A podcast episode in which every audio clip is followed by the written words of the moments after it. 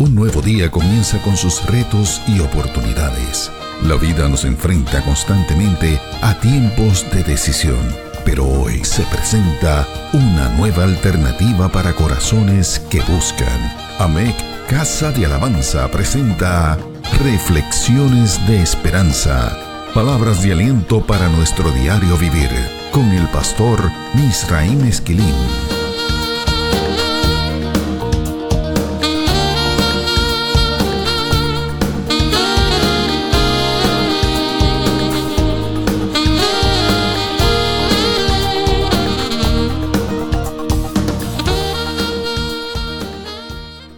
Dios te bendiga, te habla el pastor Misraim Esquilín, pastor rector de la iglesia AMEC Casa de Alabanza, una iglesia de presencia.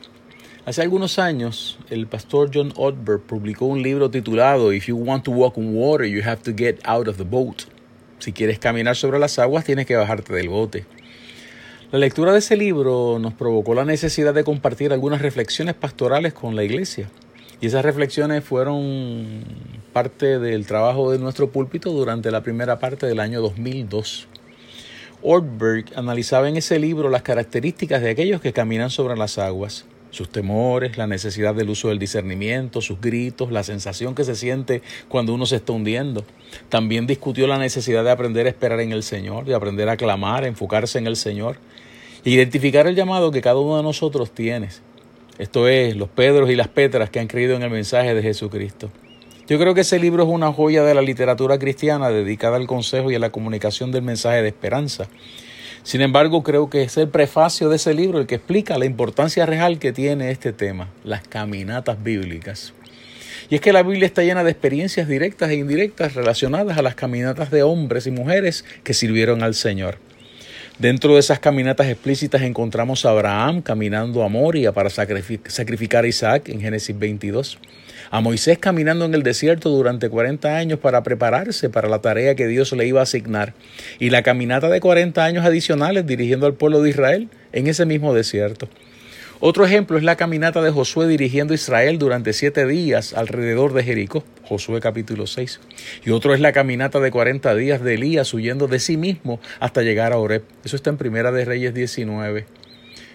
No olvidemos que Saulo de Tarso se encontró con Jesús mientras caminaba hacia Damasco, Hechos capítulo 9. Tampoco podemos olvidar que Jesucristo desarrolló su ministerio de educación y adiestramiento para sus discípulos, caminando con ellos durante tres años y medio. En fin, estos son solo algunos ejemplos dentro de los muchos que podemos encontrar en la Biblia acerca de estas clases de caminatas. Y podemos concluir que los procesos de crecimiento y desarrollo de nuestra fe están relacionados con estas. Dios las usa. Orber señalaba con precisión que hay un patrón similar detrás de cada una de ellas. Por ejemplo, siempre hay un llamado en estas, siempre hay temor, porque como señala el autor de ese libro, Dios tiene la costumbre de llamarnos a hacer cosas que producen temor o llamarnos en medio de situaciones que lo producen. Otro dato que encontramos en casi todas esas caminatas es que siempre hay en ellas reafirmación de la fe, porque la presencia de Dios es constante y consistente en ellas. Además, siempre hay una invitación a decidir y siempre hay un proceso para la transformación de ese o de esa a quien Dios invita a caminar. Nuestra generación ha sido invitada a caminar a través de un valle de incertidumbre, un valle incierto e inseguro. Este valle parece ser el descrito por el salmista en el Salmo 23 cuando nos dice, aunque ande en valle de sombra de muerte, no temeré mal alguno porque tú estarás conmigo. Este es un valle en el que podemos divisar algunas de las salidas, porque China y Corea del Sur parecen estar saliendo del mismo. Sin embargo, el costo ha sido muy alto.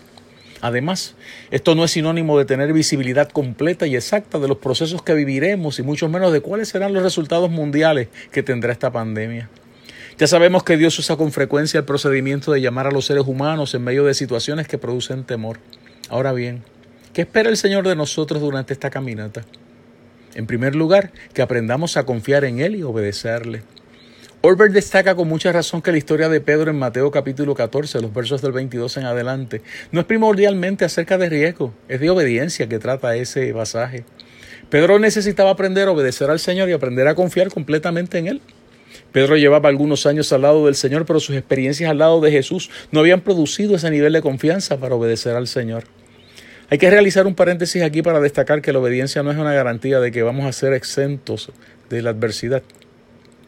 Ahora bien, Continuando con la reflexión, hay una frase de Orber que para mí es aleccionadora. La vida cristiana no se trata de bungee jumping, se trata de obediencia a Dios y a su palabra. Y hay que destacar que ese bote en la historia del Evangelio de Mateo representa todo aquello que nos brinda seguridad. Representa aquello en lo que nos vemos tentados a poner nuestra fe y nuestra confianza, especialmente si hay tormentas en lontananza. ¿Qué te ofrece seguridad y confianza a ti en este tiempo? Sabemos que nuestra confianza está puesta en que el jabón y el aislamiento nos van a proteger del COVID-19. Sin embargo, nada puede sustituir lo que dice la palabra del Señor. Debajo de sus alas estarás seguro. No dejamos de lavarnos las manos con frecuencia, tampoco vamos a dejar de obedecer las reglas de aislamiento, pero nuestra confianza última está puesta, está puesta en Dios Todopoderoso. Es al Altísimo el que hemos puesto como nuestra habitación.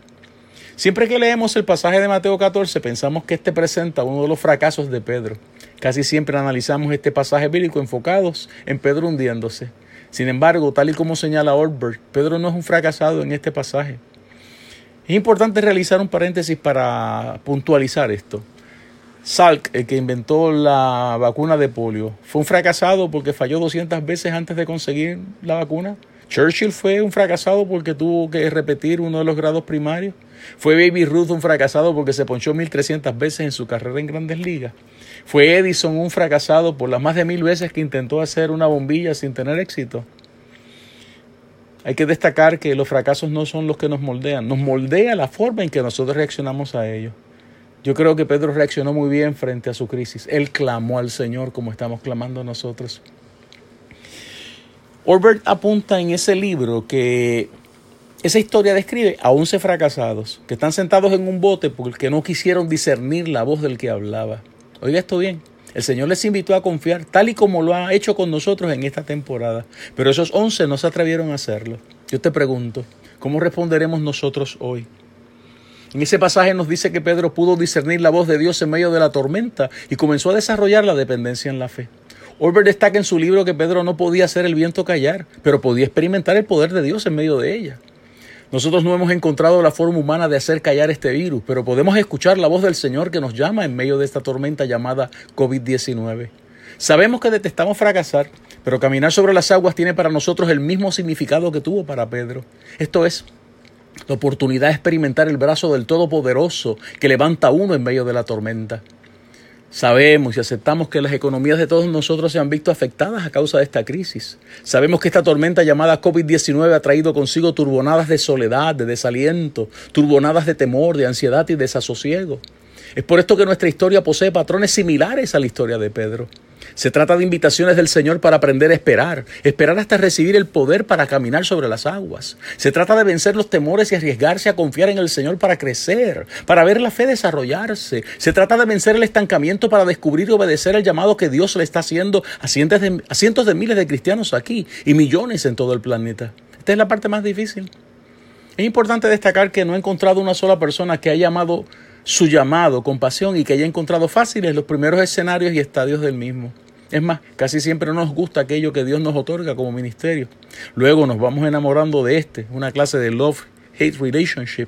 Y según pasa el tiempo, es entonces que nos enamoramos de aquello que Dios nos invitó a hacer para Él. Es allí que entramos en una dimensión en la que podemos, si es necesario, hasta morir por el llamado que nos ha hecho Dios, sin temor alguno. Pedro no quería caminar sobre las aguas, entiende esto bien. Lo que Pedro quería era estar al lado de Jesús en medio de la tormenta. Orber afirma esto y tiene mucha razón en ello. Para esto tuvo que vencer su incapacidad para confiar y obedecer.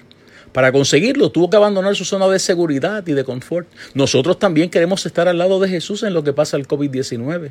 Esta es la invitación que nos hace el Señor durante la sabática que nos ha regalado. Dios a través de esta pandemia nos está llamando. Se trata de aprender a vencer nuestra vagancia y nuestra dependencia de la zona de seguridad, de la zona de confort, de nuestro bote.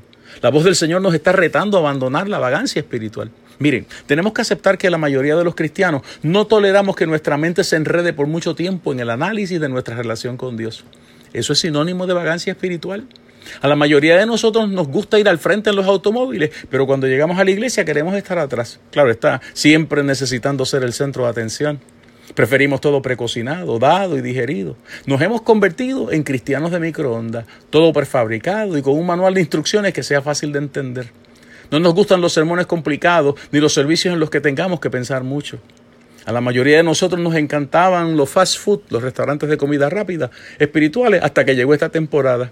Y tal y como sucede con la salud física, son muchos los que han encontrado hoy, mientras realizan sus búsquedas de una espiritualidad genuina, que esa conducta les ha llevado a sufrir de arterioesclerosis, de alto colesterol e hipertensión espiritual. Una prueba de esto, tan solo hay que señalar algunas de las decisiones espirituales y familiares que tomamos antes de esta tormenta llamada COVID-19. Tenemos que reconocer que muchas de ellas estaban equivocadas. ¿Quiere un ejemplo? ¿Cuánto anhela usted hoy poder estar en el templo en un servicio de oración o de adoración? Sin embargo, hace algunas semanas atrás algunos decidían no llegar al templo porque había algo más importante que hacer que reunirse en el templo para buscar el rostro del Señor. Bajar del bote, salir de esa zona de comodidad. Dios nos está llamando en medio de esta tormenta. Escuchemos su voz. No sabemos cuánto tiempo nos queda antes de que seamos capaces de acallar esta tormenta. Sin embargo, sabemos que no tenemos que esperar que la tormenta se calle para poder ser capaces de escuchar la voz del Señor. Caminemos por este valle sin temer mal alguno, discerniendo la voz de Dios en medio de estos vientos. Confiemos, obedezcamos. Aprovechemos este tiempo para aprender a regresar a los principios bíblicos de educación familiar, de altares familiares, de tener apetito por una comida, una comida espiritual genuina y nutritiva. Sabemos que para algunos esto será como recién nacidos en el Señor, como dice Primera de Pedro 2, pero para la mayoría de nosotros como cristianos, que estamos madurando en nuestra fe, en nuestra confianza y en nuestra capacidad para obedecer al Señor, como dice Primera de Corintios capítulo 3. Al final del camino encontraremos que Dios nos habrá vestido de experiencias sublimes, de llamados, de testimonios y de un amor insuperable por la cercanía y el abrazo de Dios. Después de todo, el valle por el que nos ha tocado caminar podrá ser uno de sombra de muerte, pero no debemos temer mal alguno, porque el Señor está con nosotros. Reflexiones de Esperanza fue una presentación de AMEC Casa de Alabanza. Somos una iglesia de presencia.